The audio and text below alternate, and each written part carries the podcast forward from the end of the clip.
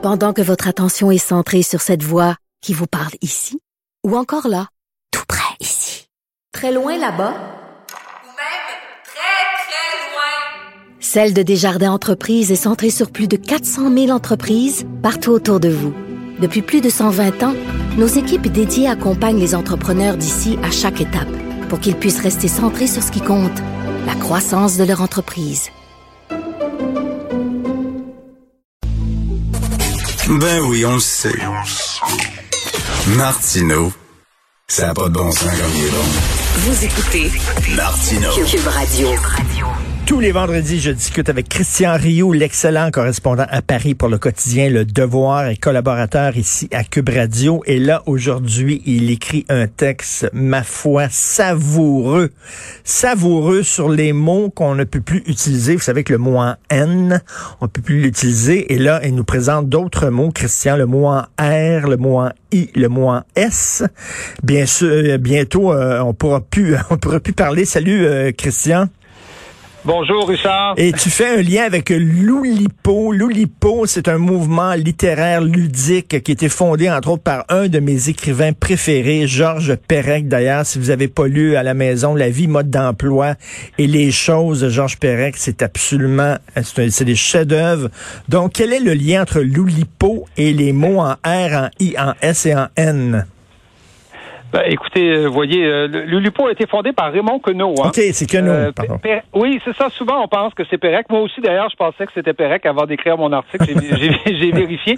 Mais, euh, mais Pérec est effectivement le plus connu. De, de il, il a joint l'Oulipo peu après.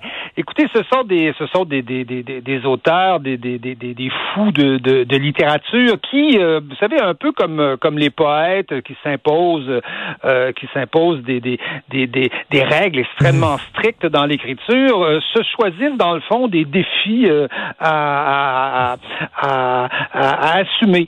Et donc, euh, Pérec, par exemple, euh, ben, vous savez, dans, la, dans le, son fameux roman La disparition, a écrit, a écrit tout un roman de 300 et quelques pages sans utiliser la lettre E. Alors, essa- essayez d'imaginer la, la difficulté que ça, que ça peut être. Euh, on, on peut, on peut faire la même chose avec des mots. Évidemment, il y a toutes sortes de...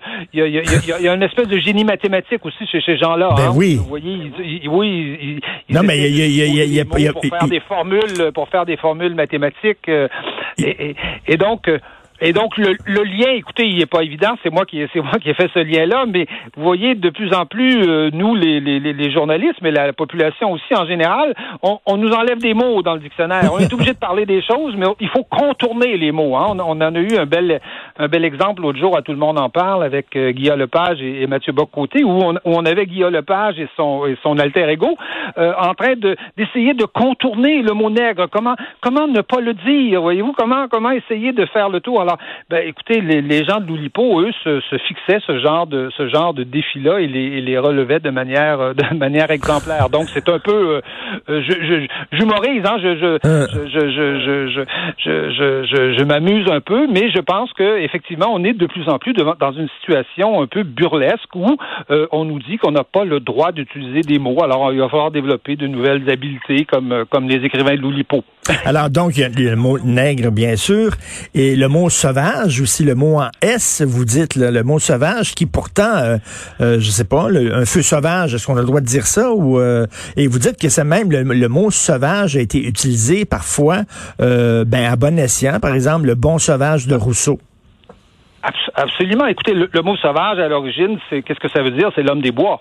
Euh, Ben oui. c'est- l'homme, c'est l'homme qui vit, c'est- l'être humain qui vit, euh, qui vit dans les bois. Et il y a eu toute une toute une époque, euh, celle de Jean-Jacques Rous- Rousseau et celle du, du célèbre baron de, de Laontan qui a écrit euh, aussi sur sur l'Amérique du Nord et qui était littéralement admiratif de ces peuples-là, des peuples qui vivaient pour eux dans un état de ce qu'eux appelaient un état de, de, de nature.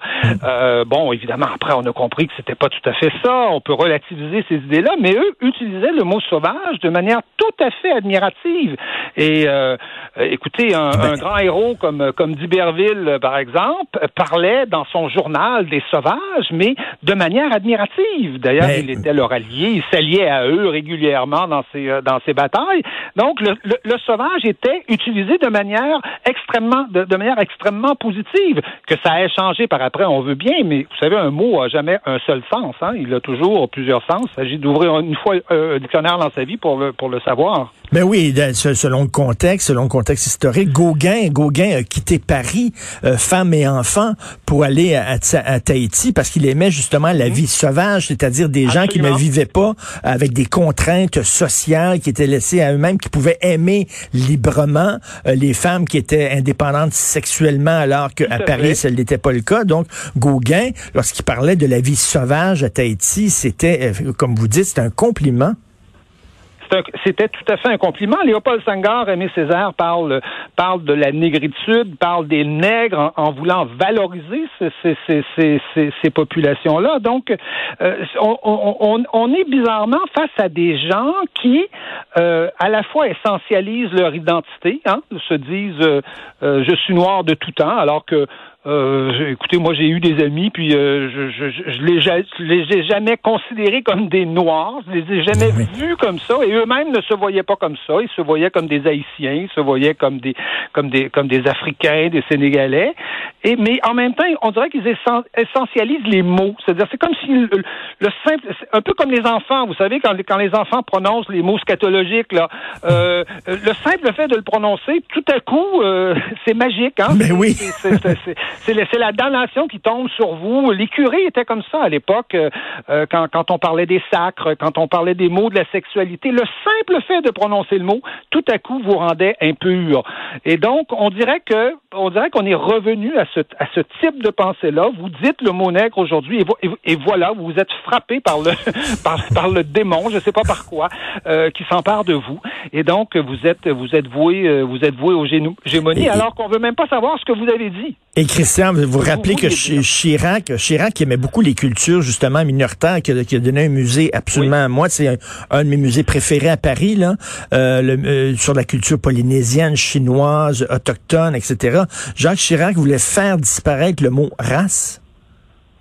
Euh, c'est pas, Chirac pas qui Chirac. voulait faire disparaître le mot c'est François Hollande. C'est Hollande. Ah oui. Oui, c'est François, c'est François Hollande effectivement qui avait, qui voulait qu'on enlève le mot race de toutes, de toutes les lois, de tout le système juridique français. Donc, euh, euh, en général, le mot race est utilisé plutôt dans les lois pour dire qu'il faut pas faire de discrimination, hein. Ben oui. Discrimination selon la religion, la race, euh, etc. Mais il, il, voulait faire disparaître le mot parce que dans un de ses sens, le mot race, évidemment, a une définition euh, génétique, c'est-à-dire euh, on, sait que les, les, racistes, les nazis, les nazis entre autres, avaient une, idée de la race qui était une idée euh, pseudo-scientifique où on divisait l'humanité en races.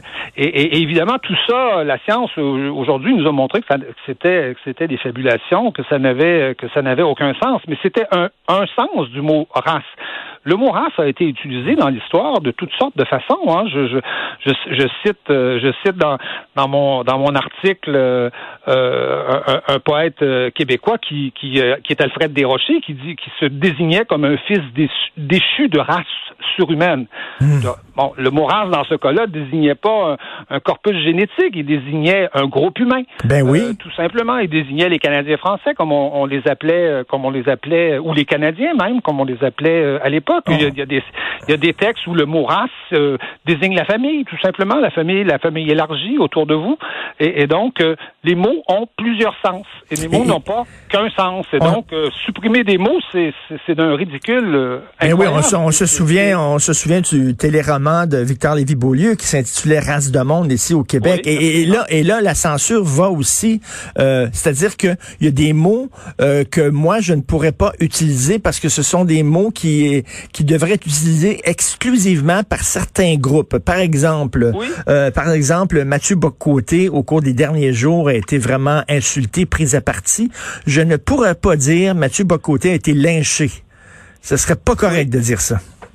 Ben écoutez, ça m'est ça m'est arrivé à moi aussi. Je, je, me suis retrouvé euh, à chaque année euh, à Paris. Il y, a le, il y, a ce qu'on appelle le marché de la poésie sur la petite place Saint-Sulpice, et je me suis retrouvé avec euh, avec une, une, jeune québécoise qui m'a apostrophé, qui me reprochait justement d'avoir utilisé le mot lynché dans un de dans un de dans un de mes de mes articles, parce ben. que le mot lynché évidemment a été utilisé par le Ku Klux Klan qui lynchait effectivement des euh, des euh, des, euh, des Afro-Américains, des, des Noirs, mais on d'abord dans l'histoire, on n'a pas lynché que des Afro-Américains, on a lynché bien des gens. En fait, lyncher, c'est quoi? C'est faire un procès sommaire à quelqu'un. Ben oui. soit pour le soit soit pour le pendre, soit pour tout simplement le, le, le, condamner ou le vouer le vouer aux gémonies. Et, et, et, le mot lyncher vient de Monsieur William du capitaine William Lynch, hein, qui qui et il y a eu qui qui, qui qui, était qui était juge, je crois, et qui il y a eu il y a eu les lois Lynch qu'on a appelé, euh, qu'on a utilisé par la suite, mais M. Lynch a utilisé le lynchage, lui, plutôt pour euh, pendant la guerre d'indépendance pour lyncher des, loyalistes, alors qu'il n'était pas nécessairement noir, donc il était même majoritairement blanc. Donc, euh, bien sûr que le mot lyncher a pu signifier une chose, mais il signifie beaucoup, beaucoup de choses, et c'est le c'est le contexte qui nous dit ce que mot veut dire. C'est pas autre chose. ces gens-là n'ont jamais fait d'études de texte à l'école. Ben non, et, ma conjointe Sophie écrivait cette semaine que la, langue française est devenue un véritable terrain miné. Et euh, on, quand on s'aventure à, parler, on sait jamais sur, sur quelle mine on va poser le pied et si on va sauter ou pas. Oui, oui, absolument. Je, je, je vous dirais que oui, il y a, il y a, des, il y a des snipers de la langue là, qui nous attendent dans, euh, derrière, euh, cachés derrière les arbres ou, euh, ou au coin de la rue, parce qu'on utilise un mot, mais, mais ils ne s'opposent et on a l'impression qu'ils sont incapables de réfléchir à la façon dont on peut ou, pas utiliser les mots. Vous savez, il y a des, il, y a, il y a des, il y a des sites internet qui ont été censurés en France parce qu'on utilisait le mot PD. Ben... Et, mais bon, le, mot PD, sauf qu'on s'est aperçu qu'on censurait des groupes homosexuels, des, journaux homosexuels qui, eux, s'amusaient à utiliser ce mot-là. Euh, et se revendiquaient comme des PD. Euh, vous voyez, donc, euh, donc voilà, le, mot PD en soi n'est pas n'est pas péjoratif en soi. C'est tout dépend comment on l'utilise. Mais c'est ça, tout, tout, euh, dépend. On joue avec les mots, et, et je vous dirais que c'est c'est c'est tellement c'est tellement désolant de voir ce genre de, de, de, de, de réaction infantilisante sur la question des mots, parce que comment comment on va faire pour avoir des débats un peu un peu sérieux, un peu un peu profonds, un peu argumentés, si justement on n'apprend pas à jouer de toutes les manières possibles? Avec les mots.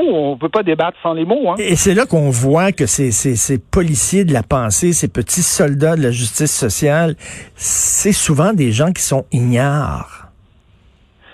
Oui, j'ai, oui, j'ai l'impression, c'est, c'est aussi, aussi, bizarre que ça puisse paraître, ils sont souvent dans les universités. Alors, ben oui. c'est, c'est, paradoxal, hein? on les retrouve souvent dans les dans les universités. Mais euh, oui, c'est oui, il y, a, une sorte d'ignorance euh, profonde là-dedans, une sorte de, et je dirais une sorte de, de mépris, euh, de mépris de, de, de l'écriture et de la littérature. Euh, on a l'impression de gens qui ont euh, qui ont appris leur langue mais qui n'ont pas euh, qui n'ont pas qui n'ont pas lu ou qui ont hmm. très peu lu ou qui n'ont pas qui n'ont pas qui n'ont pas lu de littérature, de romans, de, de, de poésie là où on apprend justement toute la diversité de notre langue. Euh, peut-être n'ont-ils lu que des que des textes un peu arides, des textes universitaires, mais mais la langue ça s'apprend pas là, ça s'apprend pas d'abord là. Je pense que ça s'apprend chez des grands écrivains, euh, ça s'apprend chez Victor Hugo, ça s'apprend chez Alexandre Dumas, chez des chez des gens comme ça. Et donc et donc faute d'avoir découvert ces gens-là, de les avoir lus, j'imagine à l'école, ils ont une vision extrêmement extrêmement stéréotypée dans le fond de de la langue. Ben tout à fait, ils appauvrissent la langue, euh, la langue totalement. Puis, euh, et, la pensée. Oui, la, pensée. S'ils ne font que lire des écrits dogmatiques, c'est vraiment le, degré zéro de l'écriture, pour reprendre la, fameuse expression de Roland Barthes. C'est vraiment le degré zéro de l'écriture. Merci beaucoup. J'invite tous les gens à lire euh, ce texte ludique, puis ça va peut-être leur donner le goût d'en savoir un peu plus sur l'Oulipo, euh, fondé par Raymond Queneau, qui avait écrit, voyons, c'est quoi la petite fille qui était perdue dans les rues de Paris. Là. Louis Malle avait fait un film Zazie dans le métro. Voilà. Zazie dans le métro, absolument. Et vous savez, vous savez que le dernier concours, l'anomalie d'Hervé Letellier, c'est Hervé Letellier et le président aujourd'hui de, de l'Oulipo. Ah oui? Oui, ben, absolument. Ben merci beaucoup, puis euh, entrez dans des librairies parisiennes euh, et pensez à moi. Euh, merci beaucoup, Christian Rio. Avec plaisir.